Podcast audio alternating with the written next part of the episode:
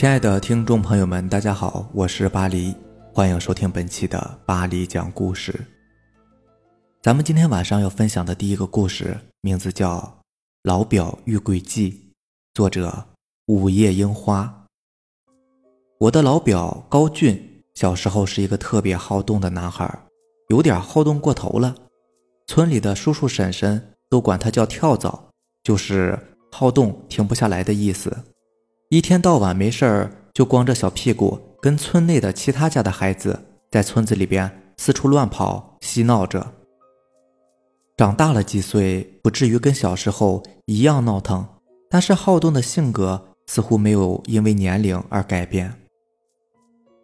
大概八岁左右时候，他站在祠堂的门口，口中叼着一根稻草，拽拽地斜视着人来人往的街道，不时看看自己手腕上。用圆珠笔画出的手表，手上有这些东西，在他们那个岁数是件很拉风的事情。他一副老练的模样，然后滋滋滋的摇摇头。小雨跟康宁又迟到了。每个星期六，他们都会用空余的时间约好要去捡易拉罐的。小时候，一个易拉罐价格挺高的，一个一毛二，还能换不少吃的东西。经常在路边推着一辆自行车，上面挂着大大小小的气球的大叔，也是很乐意用一个气球来换取一个易拉罐的。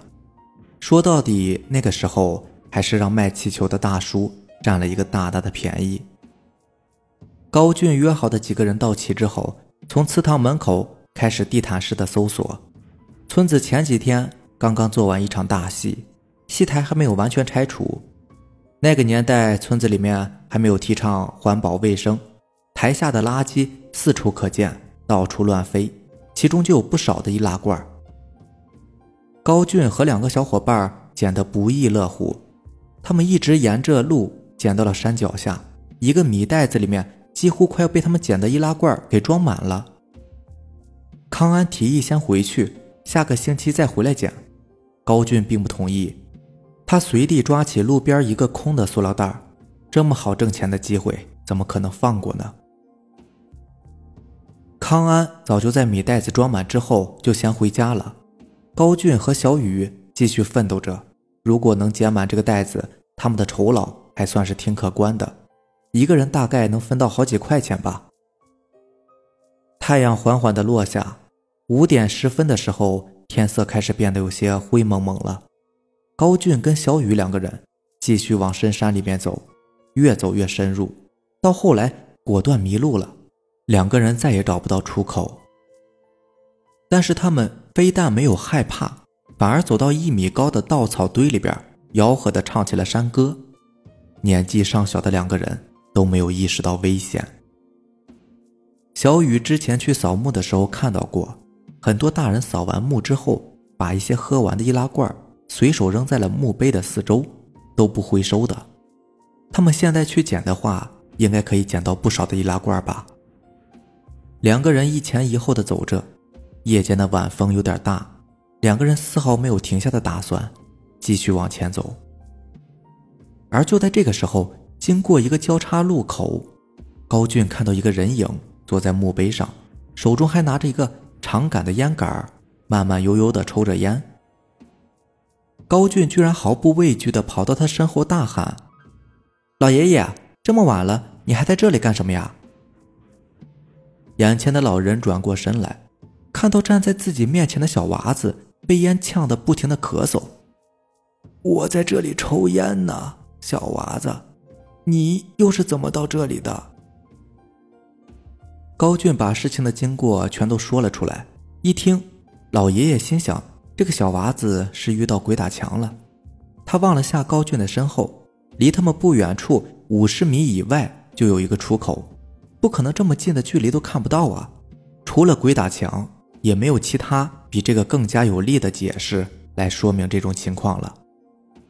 老爷爷打趣的看着眼前的小娃子高俊，他肥嘟嘟的脸蛋，深邃的眼神，精神十分，长得像是个混血。老爷爷拿着烟杆敲了敲自己的膝盖处，接着拿着长烟杆大大的吸了一口烟，随后说道：“小娃子，以后晚上的时候少来这种地方，不好的。高俊一听，立刻反驳道：“老爷爷，你也是一样啊！以后不要再来这里了，太晚了，多危险呢！”老爷爷被高俊这话逗得一愣一愣的，这娃子果真有趣。不来这里能去哪里呀？我家就在这里呢。高俊听到这里，马上犯迷糊了。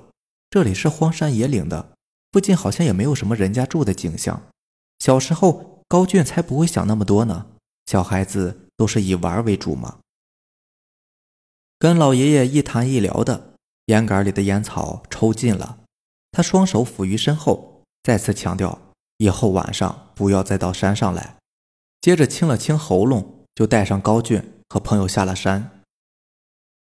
才刚出了山道的出口，高俊发现老爷爷转眼间瞬间就不见了。回到家后的高俊刚进家门，就直接被舅妈的眼神扫射，扫荡了全身，千疮百孔的，狠狠的把他给骂了一顿。回到家时已经是晚上八点钟了，家里就高俊这么一个独生子，而且现在外面的风声又不太安静，经常听到有人在传言说附近谁谁家的小孩被捂了迷药，直接被一辆面包车给拉走了。事情的真假也没有谁可以证明，大家也是听听而已，注意还是会注意的。舅妈担心的要死，为了这事儿还有一段时间禁止他外出玩耍。对他一个如此活泼好动的小孩来说，简直就是惨痛的经历。到现在跟我讲起来还拉长脸。不过他能够理解母亲那时候的心情。舅妈问了高俊这段时间是去了哪里，高俊也没有隐瞒，一五一十、一字不漏的从口中说了出来。舅妈一听，表情大惊。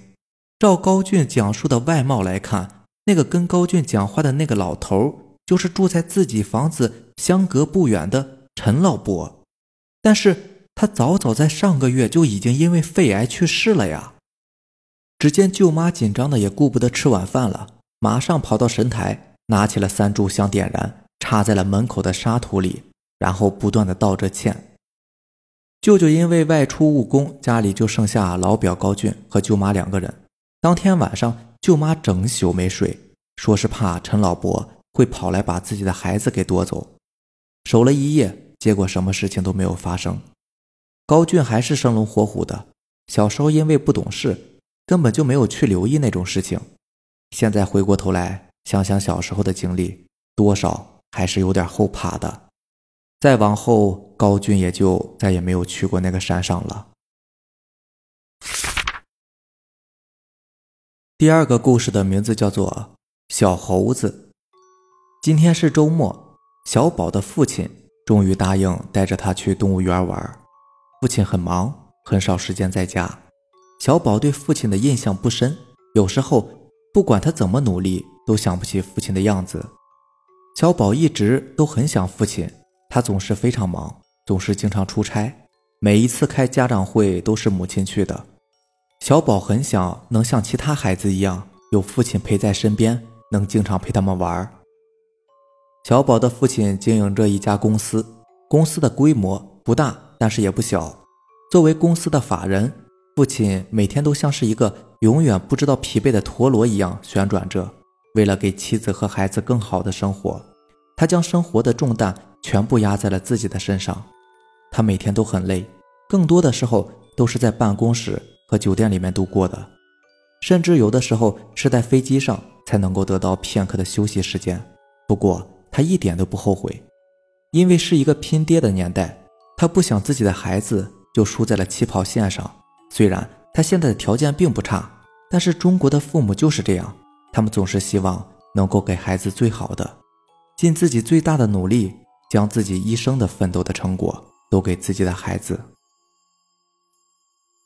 最近公司运行非常的顺利，因为完成了一个大的单子，公司赚了不少的钱，所以。父亲这才有时间陪伴小宝，小宝非常的开心，自己长这么大了，在印象中这还是第一次父亲陪着自己一起出去玩。小宝激动不已，他兴奋的一晚上都没有睡好。第二天一大早，小宝很早就起床了，虽然父亲晚上回来比较晚，但是还是早起陪伴小宝一起去了动物园。有时候父亲也是很不容易的。小宝今天显得非常的开心，他已经很久没有和父亲在一起了，他们之间有深厚的血缘关系，有一种天然的亲切感。跟父亲在一起的时候特别的开心，小宝觉得自己是天下最幸福的孩子。他拉着父亲的手，一刻也不愿意松开。父亲也很惬意，难得休息一次，还能陪陪儿子，这是很多父亲都很喜欢做的一件事。父亲给小宝买了很多的好吃的和玩具，这是一个男人感觉最有成就的时候。他感觉自己以前的努力工作一点都没有白费，起码他赚到了不少的钱。在儿子需要的时候，他能给儿子买他喜欢的东西。小宝显得特别的满足，他很少和父亲在一起。以前别的孩子放学都有爸爸来接，小宝非常的羡慕，他们会给孩子买好吃的。小宝那段时间一度觉得非常的失落，他很想父亲像其他小朋友的父亲一样，可以来接自己，可以给自己买玩具。后来小宝又觉得非常的自豪，虽然自己的父亲不能来接自己，但是每天母亲都会来接自己的。有时候有些小朋友会跟小宝说：“真羡慕你啊，你爸爸真厉害，你家里真有钱。我爸爸给我买玩具还要想想钱够不够呢。”小宝看着自己手上新款的玩具，觉得非常的得意。虽然小宝的年纪不大，但是他已经学会为自己有钱的爸爸感到骄傲了。他们来到猴子的面前，小宝很喜欢毛茸茸的猴子，他以为凡是猴子都是齐天大圣。小宝看见小猴子安静地坐在树枝上，眼神涣散地看着来来往往的游客，他兴奋地大叫：“爸爸，快看！”是齐天大圣，好多孙悟空啊！父亲呵呵的笑了。他在儿子这个年纪的时候也是这样的天真无邪。要是一直都能处于这个年纪，那该有多好啊！他的童年已经很遥远了，他都已经记不清自己的童年是什么样子的。看着儿子可爱的笑脸，他觉得心里非常的温暖。忽然，儿子向着另外一个方向走去。那边的笼子是空的，儿子为什么会往那边去呢？他没有多想，跟在儿子的身后。儿子在一个笼子面前停了下来，好奇地看着里面。父亲看了一眼，里面根本就没有什么动物啊！儿子在看什么呢？父亲抚摸着儿子的脑袋说：“小宝，你在看什么呢？里面什么也没有啊！我们还是去那边看吧，那边还有大猩猩呢。”小宝指着玻璃说道：“怎么会呢？里面有一只小猴子。为什么这里只有一只猴子呢？他一个人在这里，难道不孤单吗？”父亲愣了一下，刚才没有仔细看，没有想到儿子的视力这么好，里面的小猴子都看见了。他靠近玻璃窗，仔细地看着里面，在一块石头上面，真的躺着一只小猴子。他看上去有气无力的，浑身上下散发着。哀伤的气息。儿子转过头问：“爸爸，小猴子他怎么了？一个人多可怜，他是生病了吗？他的爸爸妈妈呢？”父亲不知道该怎么回答，他也不知道为什么这只小猴子会在这个地方。他有些尴尬的看着小宝，小宝正一脸迷惑的看着他。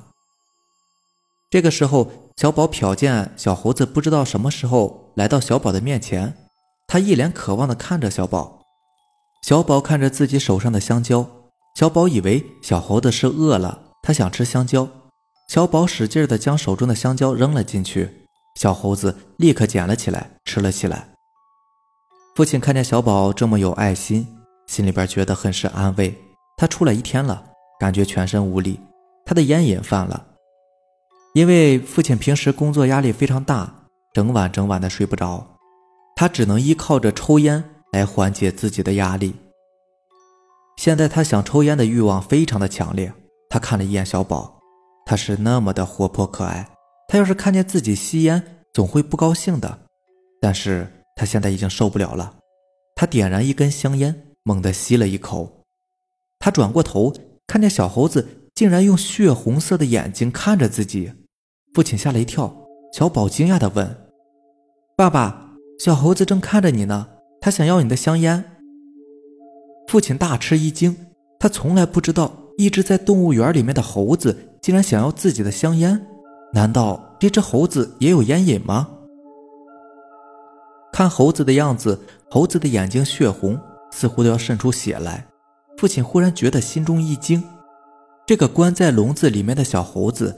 竟然让他觉得有些毛骨悚然，似乎眼前的不是什么小猴子，而是一个妖魔鬼怪。他不自觉地将香烟扔了进去，小猴子疯狂地冲上去捡起了香烟，迫不及待地吸了起来。看小猴子陶醉的样子，像是一个烟瘾很重的人一样。小猴子很快就吸完一根他觉得还不足够，还向着小宝的父亲哼哼唧唧的，意思是。自己还要更多的香烟，父亲木然地将香烟一股脑的全扔了进去。小宝和父亲就这样看着小猴子一根接一根的吸完了所有的香烟，他吞云吐雾，享受到了极点的样子。在缭绕的烟雾中，小宝和父亲看见了一个老人的影子，像是一缕鬼魂一样，慢慢的升腾了。小宝尖声叫着：“看，爸爸，你快看，有一个老爷爷！”父亲迅速地捂住了小宝的嘴，带着小宝离开了。他再回头仔细看那个笼子的时候，里面什么也没有，更不用说什么小猴子了。再后来，小宝的父亲才听里面的工作人员说，这里以前有一个很老的管理员，前不久因为肺癌去世了。父亲想着自己以前总是吸烟，他也觉得有点后怕。为了孩子，为了自己的健康。他打算戒烟，他想一直陪伴着自己的孩子，不想像这个老人一样死于肺癌。听完这个故事，是不是突然感觉这个故事好像能跟前面的故事连起来呀？前面那个老头就是死于肺癌，然后这边这个这个管理员老头也是死于肺癌，听上去好像感觉是一个人一样。不过这确实是两个故事啊。然后其实这个故事后面这个故事。呃，后面说的挺好，就是还是劝大家不要吸烟吧。其实，其实我自己本身也吸烟的，但是我我我也觉得吸烟还是不好，能尽量不抽烟，还是不要学吧。但是我我最想说的还是在前面。其实我在前，嗯，其实我在讲前面的故事的时候，还是觉得好别扭，因为因为整个给我的感觉就像是。这个小宝的价值观会被扭曲掉，就是在讲，就是说给人感觉很不舒服，就是觉得有钱就是成功，好像是透露着这样的一种一个信息吧，会让我多少有一点点不舒服。这个价值观一定还是有一点点错误的，而且好像给人的感觉，这个小宝已经快要养成这样的一个价值观了，其实是有一点点危险的，还是挺不好的。因为人成功方式有很多种嘛，不一定非得就是说挣了大钱才算是真正的成功，这本身就是一个非常荒谬的事情。行吧，那咱们的故事就到这里吧，大家也早点休息吧。那让咱们下期见，拜拜，晚安。